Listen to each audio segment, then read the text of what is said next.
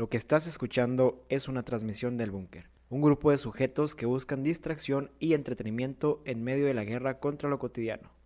Cambio fuera.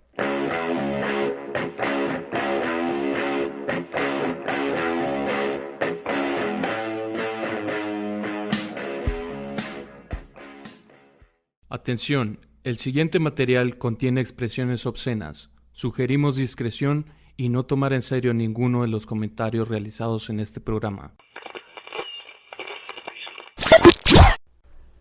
Bienvenidos al Búnker, un podcast con la intención de refugiar a quienes luchan día a día con la ansiedad, el aburrimiento, el estrés y la absurda monotonía en la que vivimos. En este programa hablaremos sobre lo extraño que es el mundo y el por qué será mejor que te prepares para correr.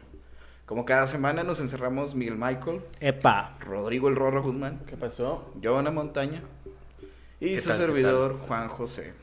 Bienvenidos a un nuevo jueves de encierro. ¿Cómo están, señores? Muy bien. Mis hermanos. Señores. Perfecto, ha sido una semana de lujo. Tu hermana, excelente, dirías mi Sí, sí, güey, estuvo bien verga esta semana. Esta, esta semana no voy a mentir. Esta semana no diré excelente. Esta semana físicamente jodido. Emocional, Por tu caída. personal y profesional. Mental. Mental. No mames. Pero vaya, les damos la, la mejor de las bienvenidas. a Esperemos que- escuchas. Su semana no haya estado llena de dolor en la espalda como la de Johnny. Mm, culero, güey. Tengan culero. mucho cuidado al jugar pelota. Deportes, Pero ¿cómo te deportes extremos. la Cuando pelota? jueguen baloncesto. Así que me pasan la bola, güey. Giro. Sonó. Y dije. La En espalda, güey. Sí. Y, ahí fue cuando. el- ahí fue cuando ya supe. He was fucked up. y mi espalda también lo resintió, pero. Venga, güey, jugamos de todos modos y quedamos 1-1, así que. Seguiste siendo el mismo rol que ha sido toda la vida. Claro que sí. claro Pero que que estás jugando, güey. Estamos jugando al 21, estamos jugando también a. Así, 2 por 2 güey. A la Ah. estrellita. Eh, Básquet, básquetbol. Basketball. Pues mi semana, carnales, ah, eh, semana bastante cansada física y, y emocionalmente. Bueno, no es emocional, güey, mentalmente, güey. Simón. Porque Pero- clásico, es clásico que te digan, ¿qué tal? ¿Cómo te va? No, bien, bien, bien, todo bien. No, no, No, es cierto. andamos, andamos al 100. Estoy jodido ahorita, estoy jodidísimo. De hecho, no traigo una pastilla multivitamínica por ahí que me regale o algo. una inyección con complejo, güey. Ahorita te inyecto, Por güey. favor. Por favor, por favor. Pues bueno. Muy bien, hoy les traigo un tema. eh, yo creo que sí les va a gustar un chingo. Está cotorrón. Está interesante. De hecho, lo descubrí por una película. Ahorita les digo cuál película es. Sin duda, los 70s y los 80s fueron una era de. Pues. Movimientos, manifestación. Levantar la voz en muchas partes del mundo. Y para Estados Unidos fue una época de drogas, sexo, rock and roll y descontrol. Así es. Pues yo creo Los que. tiempos no han cambiado. Sí, Cambió mucho, ¿no, güey? es que eh, Le yo creo que. haciendo la mamada, Eh, güey. Sigue siendo lo mismo acá. Es la misma chinga, eh. No, es que yo creo que en esos tiempos fue cuando empezó a entrar la droga bien cabronzote a Estados Unidos, ¿no, güey? Pues. Todo el pinche mundo andaba. Pero que sí, hi. alocado. sí, Pero sí Higher. fue una temporada muy revolucionaria, ¿no, güey? Es que esa época sí. estuvo bien verga, güey. Bueno, a mí me hubiera gustado ver qué pedo con los hippies y ese rollo, ¿no? Sí, ándale, los hippies, güey, la carrera armamentista de quién llega primero a la luna. Que ya sabemos que es puro pedo, ¿verdad? La tierra es plana. Ya sabemos que la Tierra es plana todos, ¿verdad? Estamos de acuerdo. Completamente. Estamos bien pendejos. Y este, bueno, ahí les va. Que no sirvió de nada. Ahí les va. Entonces, ¿para qué escuchan estos podcasts? A mediados de los años 70, un joven George Young se encontraba detenido en una cárcel de Connecticut. Un hombre que había caído en prisión por verse implicado en la distribución de drogas. Pero este suceso no sería más que el principio de una sociedad, una sociedad que provocó un éxito lleno de decadencia, miedo, adicción y muerte. Hoy hablaremos sobre el amigo gringo de Pablo Escobar, Boston George. Damn. Tranquilo, Gustavo. Tranquilo, Tranquilo. Pablo. Pablo Escobar es una leyenda, ¿no? En Colombia. Sí, no. Sí, güey. Pues yo creo que todo el mundo, ¿no? O sea, Eh, quién sabe, güey. Yo, por ejemplo, bueno, es que no le sigo mucho la pista a los narcotraficantes ni ese rollo de la historia, güey. Pero sí, cuando dicen Pablo Escobar, sé que es un cabrón colombiano. Bueno, el cártel de Medellín, verga. ¿Sí me explico? sí, pues de hecho Pablo Escobar fue uno de los más cabrones en su tiempo, güey. Por, a lo mejor ahorita ya no, güey, pero en su tiempo fue bien cabronzote, güey. Porque empezó a meter polvo a lo pendejo a Estados Unidos, güey. Entonces, Entonces, pues, por el eso se... güey, de la droga, güey. Yo digo que el pinche Scarface le queda corto a ese cabrón, Sí. ¿será? Y aparte que, pues, ahora la realidad supera la ficción, ¿no, güey? Estamos hablando de un cabrón que construyó su propia cárcel, güey. Sí, es que Pablo Escobar tenía su imperio encabronadísimo, Y pues estamos hablando del negocio más despiadado de todos, güey. Que es el pinche narcotraficante. Sí, güey. Pues para que se den una idea de, de, de la magnitud de este cabrón de, de George, Boston George, pues era asociado a ese cabrón, güey. Órale. Entonces les voy a platicar sobre cómo fue ese güey que pasó de ser un cabrón normal en Estados Unidos, güey, un estudiante, a convertirse en uno de los narcotraficantes internacionales más hijos de la chingada, no sé. Mm. No porque se haya sido un cabrón, güey, pero sí se las ingenió y fue muy cabrón en lo que hizo, güey, transportar droga.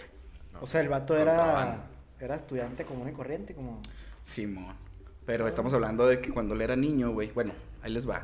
Para entender las ambiciones de George Young, debemos remontarnos a su infancia. eh, en la que él explica, güey, cómo la carencia fue algo día a día en aquellos años. Por la. por las situaciones de sus papás. Mm. Esto despertó una idea en su mente. Él haría lo que fuera para tener una vida sin problemas económicos, güey. Ese fue como que su deseo cuando vio que sus papás estaban jodidos en Estados Unidos. Eh, y no sé, años 40, 50, no sé qué época exactamente era el niño, güey. Me imagino que en los 50, 60. Ujú. Y pues tengo entendido que hubo un problema económico en algunos años de en Estados Unidos, la depresión, pero creo que eso es ya muy antes, ¿no, güey? Sí, es muy antes, güey. Pues bueno, estaba jodido. George encontró una oportunidad con un amigo suyo y de una de las operaciones que lanzarían a Boston George, como fue conocido en aquellos, en aquellos años, como uno de los distribuidores de droga más importantes de su época. Y es que en una entrevista, cabrones, este güey dice que si ustedes, bueno, a nosotros no nos tocó ni de pedo, pero si ustedes habían, eh, se hubieran drogado en aquella época de los finales de los 70s y principios de los 80s, era muy probable, el 80% probable, güey, que haya sido droga que él haya traído desde Colombia. Cabrón. O sea, O independientemente de la parte de Estados Unidos en la que estuviera. Sí, mon. O sea, él La surtía a lo pendejo, güey. O sea, movía cantidades industriales de coca. Sí, güey. Sí, sí, sí, sí, sí. Pero ¿de qué coca hablamos? ¿Coca-Cola? De co- ña, ña. sí, Coca-Cola y es que no empezó, fíjate que él no, no empezó vendiendo coca, güey, ¿sabes cómo? De hecho, él empezó vendiendo como marihuana, güey, Mary Jane, Mary Jane. Mary Jane. El sacate del diablo. Sí, güey. el sacate del diablo. en una entrevista, George Young describe cómo fueron sus inicios en el negocio y el cómo conoció a quien se convertiría en su socio de negocios. Young explica que la marihuana es una droga que se repartía en cantidades pequeñas entre amigos en aquellos entonces.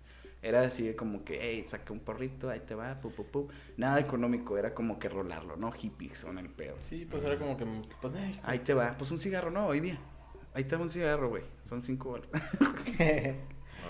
Entonces, eh, en ese momento se dio cuenta de que había encontrado una oportunidad de negocio, güey. Y es que este güey, pues te digo, desde chiquito quería hacerse de feria. Esta oportunidad se acoplaba a su trabajo ideal, tenía su horario de trabajo propio, había grandes ganancias, satisfacía una necesidad de los jóvenes de su edad, e incluso en ese momento el güey se había convertido en una especie de famoso rockstar, güey. O sea, se convirtió en un famoso proveedor de Mary Jane, güey. Eso lo glorificó. ¿Sí me explico? O sea, este güey es el que trae la mota y es el chido, güey. Arrímalo para acá. ¿Sí ¿Me explico?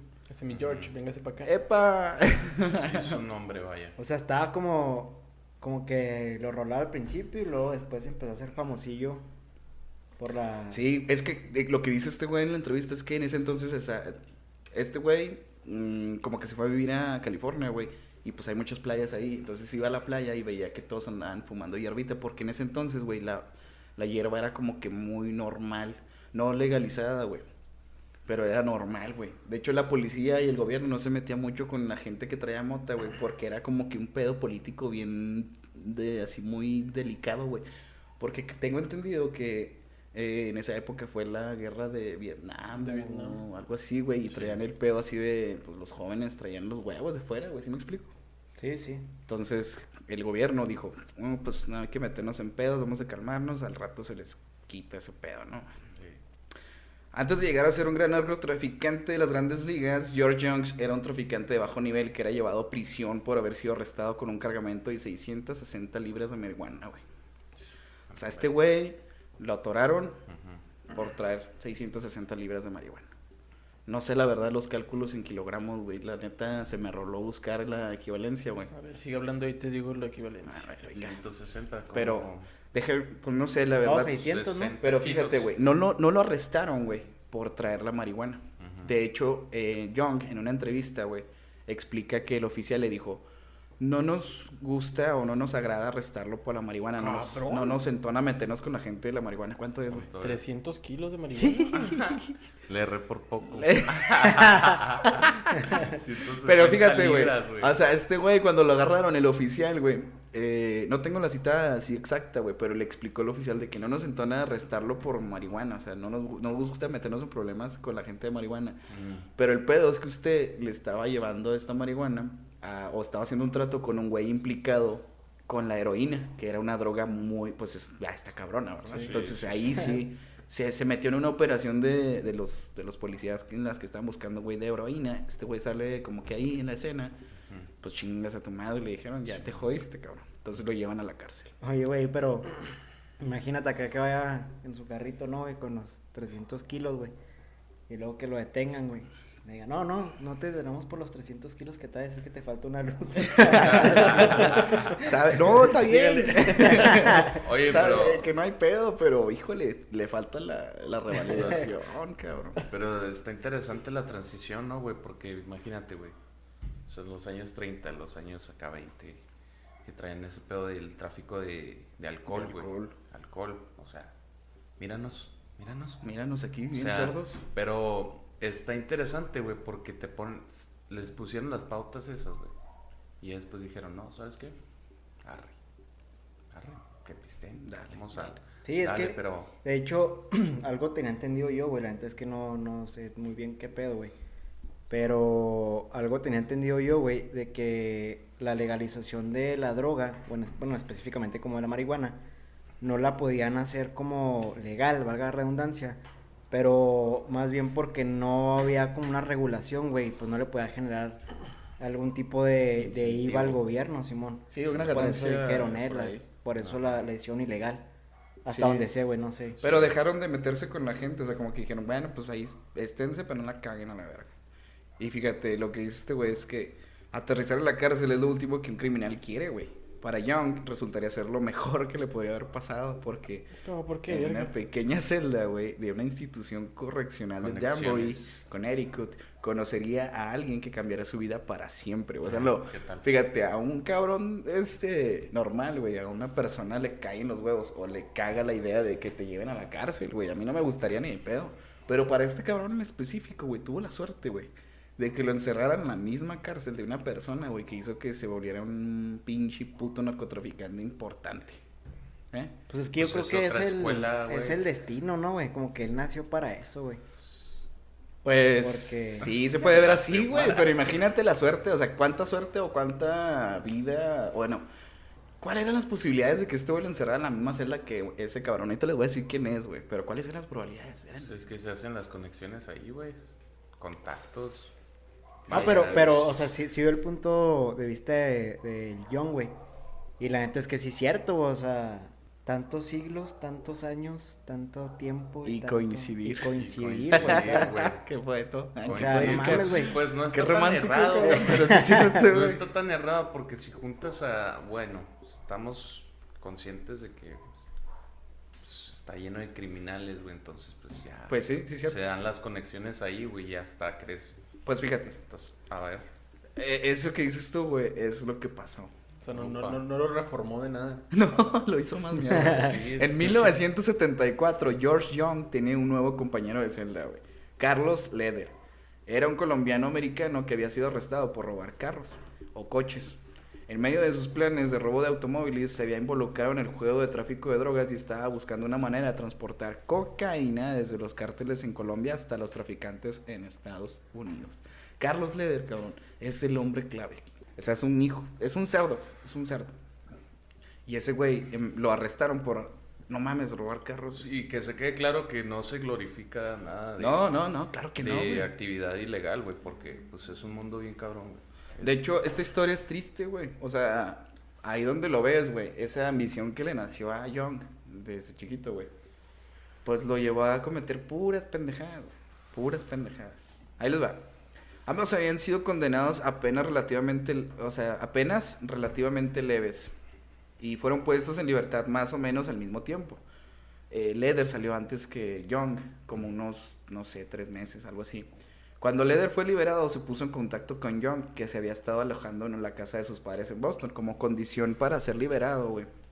Eh, Haz de cuenta que en ese entonces, güey, tú cumplías como un tercio o dos tercios de tu condena y ya te liberaban y te ponían de condición. Vete a vivir con tus jefes, agarra un jale, güey, y ve con el oficial qué tal, tal, tal, para que le digas qué chido andas y ya. Oye, madre. toda madre. Pues sí, pero pues fíjate, güey. o sea, y en la entrevista dice que el güey, o sea, cuando estaban en la misma cárcel, güey, o sea, en la misma celda, que salió el tema, güey, de que yo, ah, pues yo soy traficante, ah, yo soy colombiano. Ay, no, bueno, yo soy, yo tengo contactos en Colombia, mejor dicho, qué güey. extraño. O sea, sí, güey. ¿Qué pasa cuando pones a un, a un gringo ambicioso con un colombiano que conoce el cártel, güey? Pues se convierte en el pinche Sí, perro. pues es una bomba, güey, es una bomba, ¿no? Sí, sí, sí, sí, güey. Está cabrón. Entonces, pues pasó lo que dijo Johnny, güey. Tú dijiste, la cárcel para él fue una escuela. Sí. Y fue una escuela. Él le enseñaron a hacer todo lo que quisiera crecer hacer. los negocios. Como ahí. una Barbie girl. Leder le dijo a Young eh, que buscara a dos mujeres y las enviara a- en un viaje a la antigua, a la antigua eh, con sus maletas de Samsonite. Creo que es una marca, güey, la verdad no investigué. Sí, es una marca. Pero de esa marca de maletas, güey, tiene algo especial que servía mucho para el tráfico, güey. Young se encontró con dos mujeres que, como Young describió, eran, ahí les va lo que dijo este güey, eran más o menos ingenuas con lo que estaba pasando. Y les dije que una pinche moto iba a cagarme el palo. Ahí les va. ahí les va, ahí les va este pedo otra vez. My check, my check, my check. Eran más o menos ingenuas con lo que estaba pasando y les dije que iba a trasladar cocaína y realmente en ese momento no mucha gente en Massachusetts sabía lo que era la cocaína, pues era una droga extraña. O sea, Pues qué loco. que lo nuevo. Sí, mon. Para su sorpresa, o sea, Young estaba culiadísimo, güey. Estaba así como de verga, güey, le estaré cagando, pero pues chinga su madre, güey. Para su sorpresa y alivio, las mujeres tuvieron éxito, güey. Al regresar a Boston con las drogas, las envió en otro viaje. Una vez más regresaron con las drogas sin ser detectados, güey. Este güey encontró la manera de mover cocaína sin ser detectado. Y aparte le voy a promocionar las pinches maletas. Sí, yo quiero una de esas, güey. La, la historia también de este cabrón, no recuerdo el nombre, güey. Pero recuerdo la película, ¿verdad? O sea, es American Gangster, güey. Que se trata de este cabrón que hace un socio en. ¿Dónde? Chingados. Creo en Vietnam, algo así, güey. El, el caso es que traficaban con los ataúdes, mismos ataúdes, güey. Los hacían pasar por bajas. Y el vato transportaba así, güey. No mames. Heroína, güey. Hay que hacer un capítulo de esa mierda, güey. ¿no? Cabrón. Es la película de Denzel Washington. De Denzel Washington Ah, y Russell pero- Crowe. Ah, pero está basada en hechos reales, güey. Sí. Sí. Ah, órale, hay que checar ese pedo, güey. Está, chido. Oye, para esto, se. Pues es- cabe destacar que este güey, el John, güey, cuando, cuando estaba este, apenas empezando con la marihuana, un camarada de él, güey, llega a visitarlo, güey. Bueno, está en la ciudad, ¿no? De California, en la que, que habita. Creo que era. ah, no me acuerdo bien exactamente dónde estaba, pero pues lo visita, güey, en California. Y le dice, este. En ese entonces John ya vendía la, la, la marihuana, así pues, porritos y en cantidades pequeñas. Era cuando apenas estaba empezando. Y le dice a su amigo, no mames, güey, ¿qué pedo con ese bowl lleno de marihuana que tienes en la sala? Y luego le dice, ah, no mames, agarra, güey. Este, Date. el amigo le dice, ¿cuánto cuesta, güey? ¿O cuánto me la vendes? Y le dice, no, pues, mm, ¿qué te gusta? 120 dólares. Y luego, ah, la verga. no mames, güey, eso está bien barata. ¿Por qué? Y luego, no, pues es que aquí lo venden. Yo la encuentro en 60 dólares y la chingada, le explico, ¿no? Y este güey le dice, güey, de donde yo, donde yo estoy estudiando en mi universidad, güey, Mm. cuesta 300 dólares o 200 dólares el kilo, güey. Ah, cabrón. La verga, así me explicó. Se Entonces, para atrás este pendejo, ¿no? Young se fue, sí, güey, se quedó pendejo, güey. Y fue la primera experiencia que tuvo él, este, de, bueno, voy a mover la marihuana de aquí para allá, güey. Entonces era como que esos güeyes empezaron a mover marihuana de California a- al lugar donde vivía este cabrón, güey. Y empezaron a agarrar un chingo de lana, güey. Pe- Y es que eso cabe destacarlo porque fue cuando em- empezó a agarrar experiencia el Young, el Boston George, como, pues, distribuidor, ¿sabes cómo? Ajá. Entonces, en una de esas, güey, valió verga y fue cuando lo arrestaron. Eso, eso lo menciona en la entrevista. Ahí en el, en, el, la, en la descripción del video les voy a poner la entrevista para que le puedan checar el, el, que, el que guste. Hay, mucho, hay muy pocos, de hecho, hay muy pocos videos de este cabrón, güey. Y sobre todo hay muchas entrevistas. De hecho, yo encontré un video donde ya está grande, güey. Sí. está- y están, están cantándole un corrido, güey. Unos mexicanos, güey. Simón. Está bien, verga. Es como que este güey acá. Yo creo que no entiende ni verga, güey nomás está así. Cabeceando para abajo. ya está viejito, güey. Simón. Sí, Ahorita güey. ya creo que está libre ya, güey, pero bien viejito. Tiene como 80 años, algo así. Sí, güey, y pues está como loca, güey. Ahora, volviendo a, a donde nos quedamos, güey, este, ya bien que las morritas llevaron y trajeron la, la, co- la, la cocaína. Pues ahí fue donde fue el comienzo de negocio, en- o sea, fue la, el principio de la sociedad entre Carlos y John. De hecho, él dice, ese fue el comienzo del negocio a la- de la cocaína para Carlos y para mí, güey. Cuando vieron que las morritas pudieron llevar y transportar la, la, la cocaína. George Young aportó algo a los colombianos que nunca antes habían tenido, güey. Como estadounidense, con conexiones de contrabando en Canadá, Young arregló que un piloto volara desde Canadá a las Bahamas para recoger un cargamento. Y es que las Bahamas, güey, están como que entre... ¿Qué te diré? Mm, está California, ¿no? Esa peninsulita, güey. Y luego están las Bahamas, en- en- es una isla en el mar, en el océano Atlántico, ah, Pacífico, es el Pacífico, ¿verdad? Simón, Y luego como la cerveza. Ándale.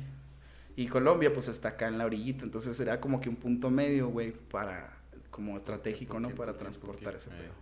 Entonces ahí, puki puki, güey.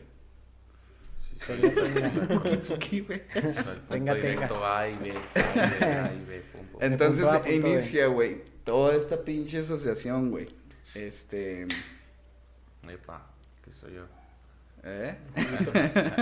Un gato, Cubito. pero no. Acá. Un B8. Fíjate que John empieza a hacer esos viajes, güey, y empieza a agarrar un chingo de dinero, güey.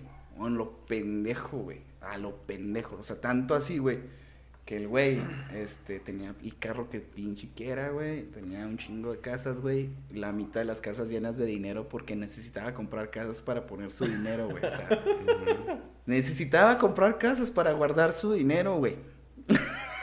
Qué mamada. O sea. ¿Qué pedo, güey? Entonces, ¿qué? No mames. Entonces, de hecho, en, parte de la entrevista dice John que cuando conoció a Pablo Escobar en una hacienda que muy, famosa que él tenía, güey, está platicando con él, güey, está culiadísimo, güey, pero dice, ¿qué pedo? Pues, ¿qué está pasando? Llega Pablo Escobar, se sienta con él y empiezan a hablar, pues, sobre ese pedo, ¿no? De, ¿qué onda, güey? Llega un, una camioneta, güey, un jeep, con un cabrón y le dice Pablo Escobar, excuse me, eh, discúlpame tantito. Se para, güey, va, le dice algo al güey, pum, lo ejecuta, llega y se sienta y lo único que le dice a Escobar a Young le es, él me traicionó. ¿Y le en qué estábamos? O sea, sí. Güey, y es que también. Pablo, qué Pablo, pedo, güey. Él, él Pablo Escobar en al- persona. algo muy mismo. O sea, el significativo. vato la- le disparó. Le disparó otro cabrón enfrente de Young. Órale, güey. Yo pensaba que era más bien hombre de negocios, no sabía que era. No, ese güey No, sí pues es que- tenía, tenía un, tenía un carácter muy difícil, güey. Sí. Sí. Sí. era como que muy cerrado en ese pedo, güey. Y si lo traicionaban, sí era mucho así de que, ¿sabes qué? A la verga, vámonos. Sí, y pues es que también yo creo que ha haber sido como alguna clase de técnica, güey, para darle un aviso, ¿no, güey? Como, eh, güey, si me traicionas, pues ya sabes a dónde vas, ¿no? Sí, güey. O sea, O sea, es como... Pobre cabrón, a lo mejor no lo traicionó, güey. A lo mejor nomás dijo, Ay, que jefe, ya, ya, ya lavé el carrito. Ahí está, mira, ahí está su jeep. Háblale, pues, pa, a la verga. hey, Como el capítulo de Friends donde contratan a un güey para despedirlo. Valió. No mames. Qué zarro, ¿no? Me haga- güey. Estás contratado y luego de repente, no, ya estás despedido. Sí, güey. Toma tus De 20 hecho, pesos que trabajaste. Aquí en vez del empleo es la vida, güey. O sea, vete a la verga. sí, no mames. Finalmente, Young se vio obligado a abandonar su asociación con Leder. Carlos Leder, el que conoció en la cárcel. Pero eso no sería un problema. La ausencia de Leder permitió a Young iniciar una asociación aún más estrecha y próspera con el propio Pablo Escobar. Es lo que les digo que cuando deja de tratar con eh, Carlos Leder, ya está hablando directamente con Pablo Escobar. Aquí dice, Young pronto descubrió que la vida con Escobar era tan loca como se esperaba. Es lo que les platiqué. En una visita a Medellín, Escobar invitó a Young a cenar después de haber ejecutado brutalmente a un hombre frente a él. En poco tiempo, Young estaba sentado sobre 100 millones de dólares y estaba pagando los impuestos mínimos gracias a una cuenta en el extranjero en Panamá. O sea, Sí. era ahí donde llevaban el dinero para... Pero sentado, güey. Para no guardarlo en, su- Para en sus sí, casas. en sus casas multimillonarias. Pues sí, güey. O sea, Oye, pero sentado se me. Bueno, sentado, acostado. Se me vino. Breaking Bad. Sí, se me vino Sí, a, la, a la- a la güey, mente sí. la escena de Breaking Bad, güey. Sí, Sí, el pinche el güey. guardia así. Cuando Simón. que- Bien bonito, güey. Está el guardia- están los dos guardias, güey. luego está en uno de los almacenes que tiene. Que tiene Walter White. Eh, Y luego quitan la sábana, güey. Y es una tarima así llena de, de dólares, ¿no, De dólares, güey. lo Bien acomodaditos, güey. ¿no? Se le queda viendo uno al otro y luego le dice, vamos a hacerlo, ¿no? Y no, hagámoslo. y No, no. Ah, se acuestan, güey, pero está bien chingona la, la escena. Güey. pero te lo, te lo ponen muy bien en contexto, güey. O sea, todo, todo lo que viene siendo la serie este, de, de empezar desde cero, güey. Porque vemos desde cero el, el progreso, güey. Breaking Bad. O sea, hasta el mismo nombre lo dice, ¿no? Tornándose un villano, güey. Cómo se va descomponiendo el güey, cómo se va tornando malo, güey. Pero desde cero, güey, ser un profesor de escuela, güey. Hacer un kingpin encabronadísimo de la droga, güey. Walter Pues es White. que- Y volverse el mismísimo. Walter White, güey, o sea. Pues, Pues de es hecho, que es... creo que Sí, güey. Es como la primicia de todos, ¿no, güey? O sea, de los que se hacen narcotraficantes. Bueno, digo, si tienes padres narcotraficantes, tal vez no tanto, ¿no, güey? Porque pues naces como en ese ambiente. Que no estoy diciendo que si tienes un padre narcotraficante tú lo vayas a hacer, ¿no? No me, no me maten, güey. Pero, culo, pues, pero, pero sí, güey, o sea, es como la primicia de todos, ¿no, güey? Como querer tener Es lo que nunca han podido, güey, tal vez. Pues fíjate, es lo que le pasó a este güey, porque Ajá. pues es lo que les decía al principio, que este güey, sus ambiciones nacen de estar jodido, de chiquito, güey, o sea, no, no lo tomó bien, güey, o sea, es como, como que el güey dijo, pura verga, yo cuando crezca, güey, de una u otra manera voy a tener feria. Eligió el camino del mal. Bray se, pues, se ro- corrompió al mal, ¿sí me explico? Se corrompió a la, a la mierda. Sí, es que la neta es que malamente, güey, es el camino más sencillo, entre comillas, güey, para poder llegar a tener tanto, tanto dinero, güey. Sí, tienes mucho dinero, pero ¿a qué costo, no? Ajá, sí, pues está cabrón. Sin embargo, durante una fiesta de cumpleaños en su casa, George Young, alias AKA, ¿cómo se dice, güey? AKA, güey, Boston. George. AKA, Boston George. Fue arrestado después de que las autoridades encontraran en su poder varios kilos de cocaína. Poco después aceptó un trabajo de contrabando con un viejo amigo a cambio de dinero rápido. Desafortunadamente, su amigo estaba trabajando con la DEA y arrestó a Young, quien más tarde sería sentenciado a 60 años de prisión. Su viejo amigo era Carlos. No, era otro cabrón. Me imagino que puede ser. A, a- a lo mejor fue uno de los güeyes que conocí durante el trayecto de, de esos pinches viajes de con Pablo Escobar. Pero pues se lo chingaron, güey. O sea, O sea, sí, sí lo encerraron, güey. Sí, güey. sí, sí, sí, sí. Pues a- aquí le, le pusieron un cuatrote, güey. Upa. Por suerte para Young, le ofrecieron un trato este, si testificaba contra Leder. Carlos Leder, el cabrón que Verga. compartió este celda. ¿Y testificó? Inicialmente se negó, sintiendo que Mm. podría incriminar al cártel de Medellín con el conocimiento de lo que le sucedería, si- sucedería si cayera de la buena gracia con Pablo Escobar. O sea, este güey sí dijo, chingado, güey. Pues no, porque si atoran al, al cártel de Medellín por mi culpa, pues Simón, güey, ¿no? O sea, Es que Pablo las- Escobar sí era. Sí, pues es que es sí algo, pero- güey. O sea, sí era un vato bien pinche duro, güey. pues ponle que a lo mejor estaba en otro continente, estaba, bueno, estaba en otro país, güey, lejos de Norteamérica.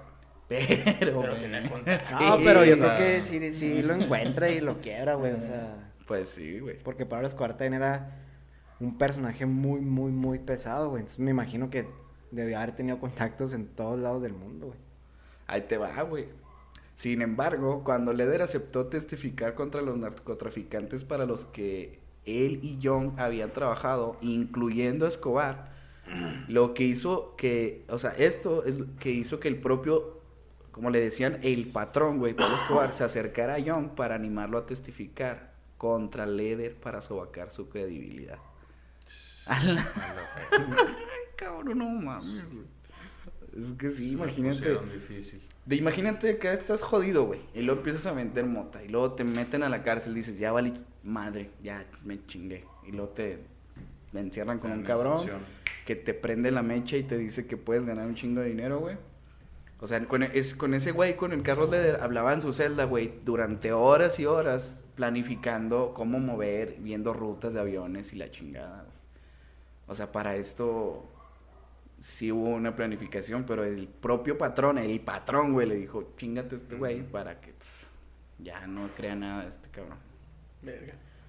Fíjate, güey, después de, después de testificar, George Young cumplió la condena de 20 años y fue finalmente liberado en 2014. Desde entonces ha estado entrando y saliendo del tráfico de drogas. Nunca ha sido capaz de deshacerse del subidón que lo acompañaba. Sin embargo, parece que disfruta cada minuto de su vida y pues... Y pues, ¿cómo O sea, es no? que... O sea, en 2014 salió con 75 años, 70 años de la cárcel, güey, ya viejito. Ey. Como dice este Rorro, güey. Ajá. Y pues... Escuchando corridos, claro que sí. Sí, güey. Y tiene como que una relación con México, güey. Porque, ¿qué pedo, güey? Que siempre México ahí Es que embarrado, México es el vecino. Es el Es que- vecino que, que, entrada, nomás anda cagando, güey. No, pues es que México es, la- es la, la puerta, güey. O sea, para entrar a Estados Unidos, güey, pues México es malamente la puerta, güey. Por eso se queda tanto atorado en, México. cuando, cuando este güey estaba empezando, güey. Cuando Carlos, digo, ay, Carlos, este, George Young estaba empezando, güey. Hubo un punto en el que dijo, güey, pues estoy revendiendo marihuana aquí de, de Estados Unidos en 200 dólares y le estoy sacando, pues a lo mejor pues, sí le estoy sacando bien. Pero le puedo sacar más, güey. Sí. Entonces el güey eh, había visto una película eh, que se filmó en Puerto Vallarta, güey. Y el güey vino a México. Fue a Puerto Vallarta y duraron ahí una semana o dos con sus camaradas. Y cuando ya estaban bien hartos todos, le, este, ya vámonos, güey, ¿qué estamos haciendo aquí? George, ese mismo día, el último día que se, que se quedaron aquí, güey, conoció a una, a una chica, güey, una chica hippie americana, güey, que le dice, güey, no mames, este, andas buscando hierba, Simón. Ah, pues mi novio, o no sé qué era de la morra, pues con, tienen contacto. Entonces van con el cabrón ese y aseguran un cargamento y ahí hacen un chingo de tranzas. O sea, compró una, como una casa, güey, en Puerto Vallarta, el George Young, Ujú. para tener ahí como que su, su guarida, güey. Y hacer cargamentos en avión, en avión, güey, para llevárselos a Estados Unidos. Órale. O sea, el vato fue a, a Vallarta a ver cómo se filmaba una película de vacaciones. No, no, no, no, no. El güey vio una película. Risa en vacaciones. Risa. El güey vio la de risa en vacaciones. Pero no en Vallarta, en su casa. Simón, cuando, es que cuando estaba en, en el Chuco, güey, el güey vio una película que se filmó en Puerto Vallarta. No me acuerdo si la película se llamó La Iguana o algo así, güey. Pero el pedo es que ese güey era, era lo único que conocía de México, güey. O sea, era lo que... El, bueno, ah, ok, pues, y fueron a Vallarta. Puerto Vallarta, Simón. Y fueron a Puerto Vallarta a buscar droga, marihuana, pues. Y encontraron ahí el contacto ya el último día, güey. Y hicieron todo un desmadre para llevarse en avión de ahí, güey, a Estados Unidos. eh, el, pues todo ese sí, pedo. todo el desmadre. Y aterrizaban en lagos secos de allá de, de Estados Unidos. Pero ahí te va, güey. Yo pienso que, ya hablando las cosas como son, este, yo, yo pienso siempre que crimen, vaya, la palabra lo dice, ¿no, güey? Crimen organizado, güey. Están organizados para, para hacer sus, sus actos delictivos, güey. Sus Pero nunca, es así como que, no, somos los buenos y somos los malos. Los malos contra los buenos, los buenos, no, no es cierto, güey. No es cierto, es, es, una, es un permiso, güey. Es una, son ambas partes, güey. Estás negociando, güey. Siempre. Estás, este, manteniendo esa brecha de paz, entre comillas. Si no, este, explícame cómo entran las armas, güey. O sea, cómo entran las armas, cómo entra la droga, güey.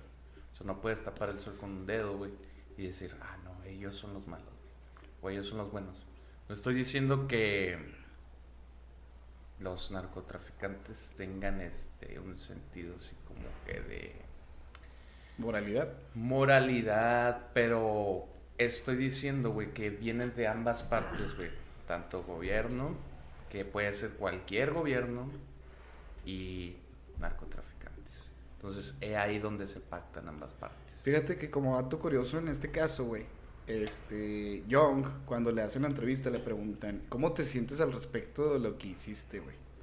Y Young le dice, moralmente, güey, nunca, nunca pensé, eh, cuando vendía la marihuana, que estaba haciendo algo malo, güey. Incluso creo que cuando vendía la cocaína, dice, yo nunca me sentí como un villano, güey, porque realmente, güey, yo estaba satisfaciendo una necesidad. Ajá. Yo no vendía algo a huevo. Yo vendía algo que la gente quería.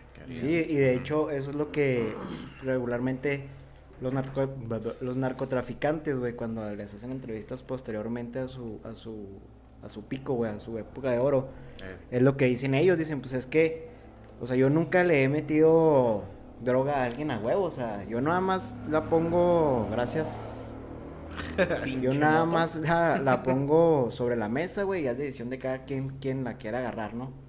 Sí, Y ellos lo ven como un trabajo, güey. O sea, ellos dicen, pues es que yo estoy camellando, güey. Yo estoy en el trabajo, güey. Este es mi jale, güey. Y quien quiera tomar, pues, de ese, güey. Que no, pues también, ¿no? Pero fíjate que hay una dualidad, güey. Porque, Simón, está supliendo una necesidad.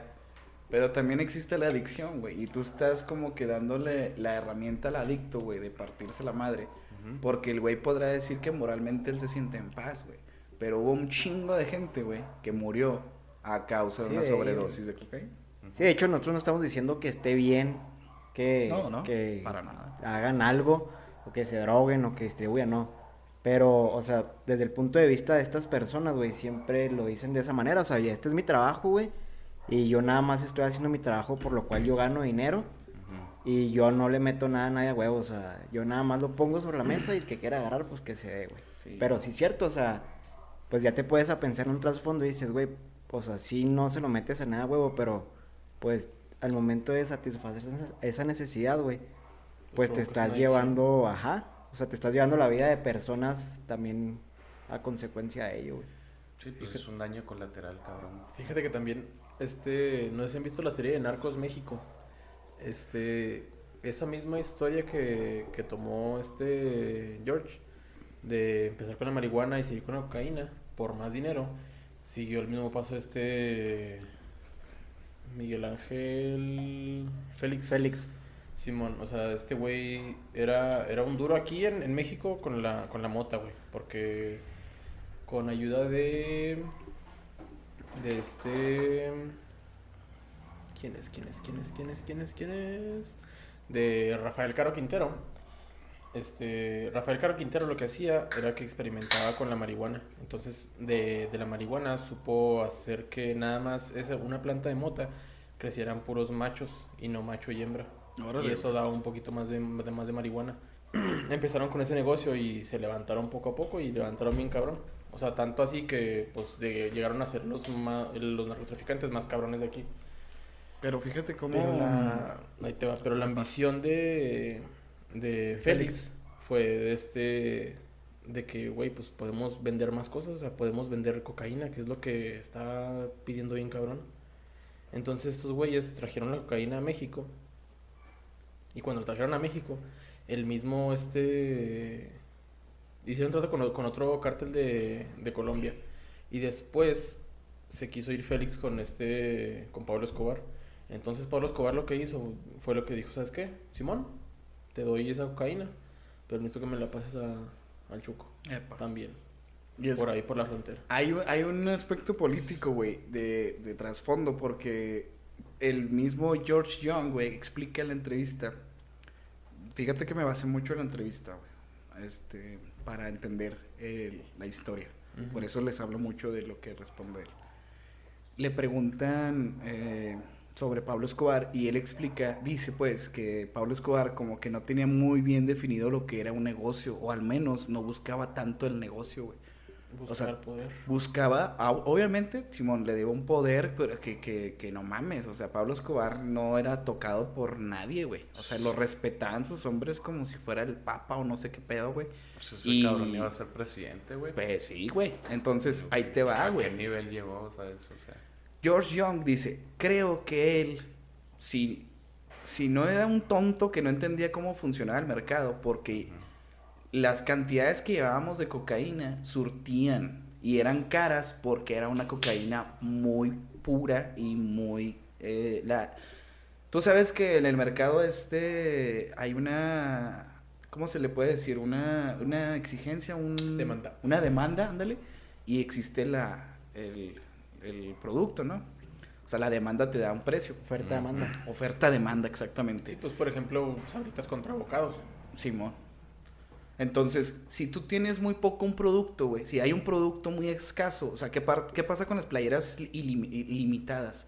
Esta es una playera limitada, tenemos solo 100 de estas. ¿Cuánto cuestan esas playeras? Bien, Un putero. pinches caras, güey. Ahora, si tú tienes unas playeras, un mil millón, millón de playeras de esas, no vale nada, güey.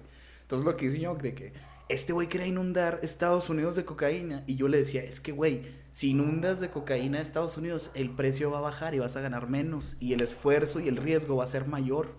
O sea, si tú mueves tanta cocaína, güey, es muchísimo más probable que algo valga verga. Porque estás involucrando a más personas, la operación está más ah, este, complicada, está más compleja, güey. Y puede valer verga muchísimo más fácil, güey, para que ganes menos dinero. Entonces, ¿estás pendejo qué? Es como que Pa- Pablo Escobar lo que quería era que como que lo reconocieran, ¿no? Como que conocieran que no, esta mota es de Pablo Escobar y Pablo Escobar me trajo esta chingadera. Como que no sé, como quería llamar la atención el cabrón. Pues, no, yo digo que no llamar la atención, yo digo que más bien abarcar el negocio en su totalidad, güey. Porque estás hablando del George, güey. Estás hablando del George y, y ahorita estás hablando de Miguel Arellano. Del Félix.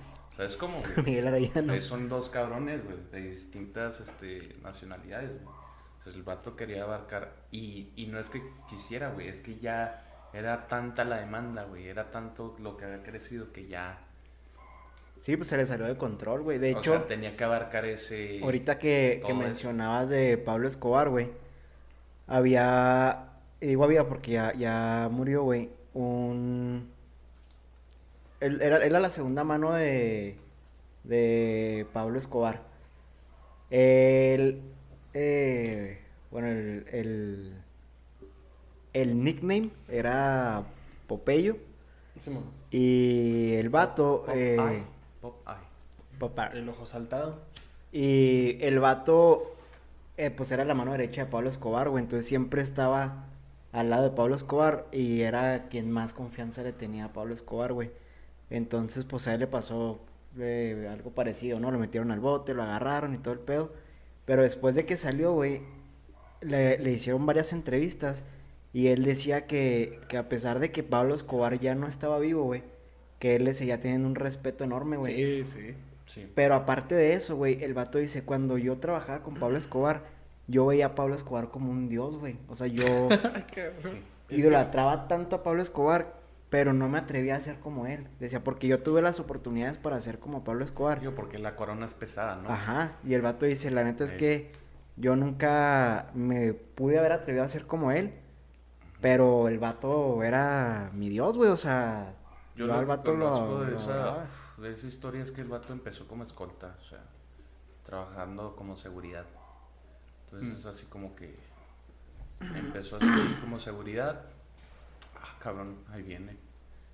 Y luego es el don Pablo Escobar, güey, estoy trabajando para él.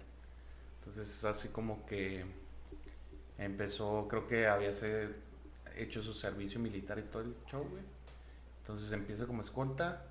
eh, ya después le dice, señor Don Pablo, yo conozco todas sus casas, yo conozco todo, entonces este, o me da jale o me mata porque...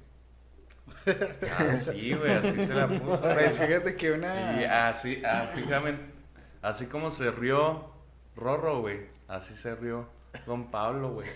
Y le digo, venga, se me dijo. Y Y pues lo que hicieron estuvo bien cabrón. güey. Venga, parcero. Güey, la teoría que tenía George. Young, güey, cuando le da la entrevista, es de que o era un pendejo en, en el negocio o quería sobacar eh, la infraestructura o las personas de Estados Unidos. Por eso quería inundar de cocaína a Estados Unidos, como que quería joderlos. Poner a la gente tan pendeja que Estados Unidos cayera en un hoyo de drogadicción, güey. Esa era la teoría. Que, o sea, una de dos. O era un güey muy pendejo en el negocio. O era un cabrón que traía ideas políticas de Para joder a. Estados Unidos para Simón. Y Pero yo creo que la segunda más bien, ¿no, güey? Es que Pues tiene sentido. Y en ese va. entonces también Estados Unidos estaba como muy vulnerable, güey. No, ahí te va, güey. También a lo mejor Pablo Escobar si quería ser presidente de, de Colombia, güey. A lo mejor, pues el vato dijo, bueno, pues esta es la... Es el efecto colateral, pero vamos a meterle polvo a lo cabrón a Estados Unidos y a ver qué pasa. A ver qué No, o sea, lo, lo que pasó, güey, cuando se viene la caída del, de Pablito, este, era porque lo rastrearon, güey, o sea, era así como Don que... Pablo Escobar, por favor. Ah, Don Pablo, ah, discúlpeme, discúlpeme. Don Pablo, este, fue así como que lo, ras- lo rastrearon, güey, se hizo una operación emputadísima, ¿por qué? Porque ya estaba sacando tantos dólares de Estados Unidos, güey, que ya era necesario acabar con él, güey, ¿sabes? oh, huevo. Se estaban sacando tantos billetes de ahí, güey, que dijeron, este cabrón ya es un problema, güey. Sí, y sí, lo fue. Habría- hay que haber hacer un capítulo de ese cabrón porque sí hay Sí, una- Pablo Escobar cierto ahí. misticismo alrededor de él, güey. Pero bueno, esto sería el tema de Boston George. eh, George Young, su nombre de, pila. Su nombre, bueno, su nombre como tal. Próximamente una serie en Eh, Netflix. Para conclusión, me gustaría decirles que él se casó con una, una mujer con, cubana, con la que tuvo una hija, güey. Y el precio que tuvo que pagar George Young es que su hija lo rechazara, su esposa lo dejara, güey. Pagó la condena, salió pues a los 70 y que años de la cárcel, güey. El güey lo que hace ahorita pues es entrar y salir del, del negocio, güey. Y pues ahí anda el güey, ¿no? Como un pinche cabrón errante que tomó puras decisiones muy pendejas. Y aquí la historia del güey que fue, tocó la punta, güey, porque pues cuando cualquier persona llega a juntar una suma de 100 millones, pero lo que le costó a este güey pues fue todo, ¿no? Sí, pues a, a costo de qué, güey. O sea, Sí, sí fue un chingo de jale, mucho dinero, pero pues al final, pues ¿cómo está, güey? ¿Dónde está? Pues es que yo creo que es como el final al que siempre se llega, güey. Porque tomando como ejemplo también Breaking Bad, pues ve el final, güey. O sea, el vato también se queda sin su esposa, güey. Se queda sin su familia, se queda sin sus hijos, güey. pierde la vida. Pierde la vida. O sea, el único que tuvo final feliz, hasta cierto punto, entre comillas, pues fue el Jesse Pinkman, ¿no, güey? Yo creo que más bien el Better Call Saul, ¿no? El- Sí. No, el abogado. Saul. Ese abogado es un hijo de puta, güey. Pero, sí, ¿qué güey, pues? La neta es que Tírenle a la abogacía mejor. Estoy en leyes para que vean qué pedo. Eh, yo, yo como conclusión, güey, yo digo que todos los narcotraficantes empiezan queriendo, pues, vivir mejor. O sea, tener una vida buena. después, es, después de eso se dan un salto a como que donde crecieron ellos, que es un, no sé, un pueblo precario como sería Medellín o todo ese rollo. donde les dio trabajo, les dio dinero, les puso muchas cosas, pero ya después como que se, se engolosinan con tanto poder o con tanto dinero que quieren abarcar más y más, que pierden las riendas de, de lo que fue, o sea, de lo, de lo que empezaron pensando ellos que era bueno. O sea, al, al final pues terminaron perjudicando a mucha más gente y, y pues se les fue de las manos, o sea, se les salió de las manos el control, el poder, el dinero y pues... Víctimas de las circunstancias. Sí, Pues sí. Recuerdas que cuando entras ya no hay salida. Sí, como que al principio fue una causa, entre comillas, buena, ayudando al pueblo, a su familia, pero ya al último, como que por el mismo poder que tuvieron, se descarrean y es donde, pues, vale, vale chori. Baila, baila Berta. Pues yo creo que Bailó. yo no tanto mi conclusión, güey, no es como una conclusión, pero pues nada más como decir que respetamos mucho eh, quien lo sea, quien no lo sea, lo- o lo que hagan. Eh, pero pues esta nada más fue como la historia de este cabrón, güey. De este personaje porque pues siempre pasa, güey, malamente también a lo mejor.